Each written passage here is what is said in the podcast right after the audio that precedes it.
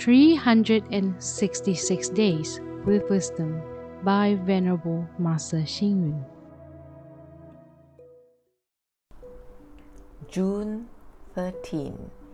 Be a policeman. Promote righteousness and justice.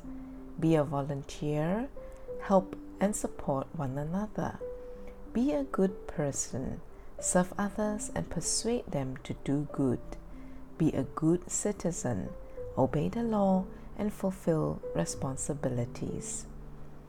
Policemen carry out their duties, stopping crime, protecting and maintaining public law and order.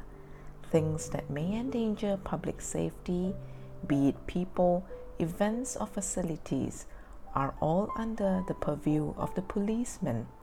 That is, they are monitored and managed by them. However, as a country is big, we cannot depend only on a few policemen to protect the country or to maintain law and order in society. We need all citizens to be policemen. Be a policeman should be a common understanding among citizens of every modern and progressive country. However, the Chinese, over the past thousands of years, have become used to only taking care of themselves and not being bothered about what happens to others.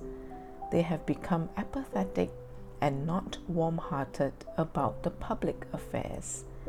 There are even those who have said, if heaven were to drop down, let the tall guys shoulder it. If everyone adopts this attitude, how can the society progress? In ancient China, there were a few freelance fighters who protected righteousness and public justice without hesitation.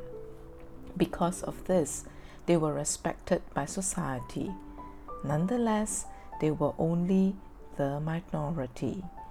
If all of today's citizens could have the mindset of being a policeman, then everyone would be a just and courageous person.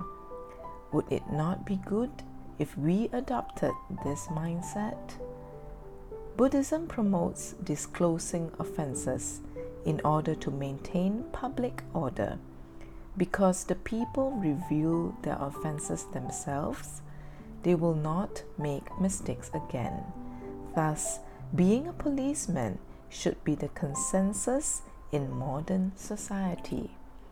Read, reflect, and act. Be a policeman for if one reveals one's own offenses, one will not make the mistakes again.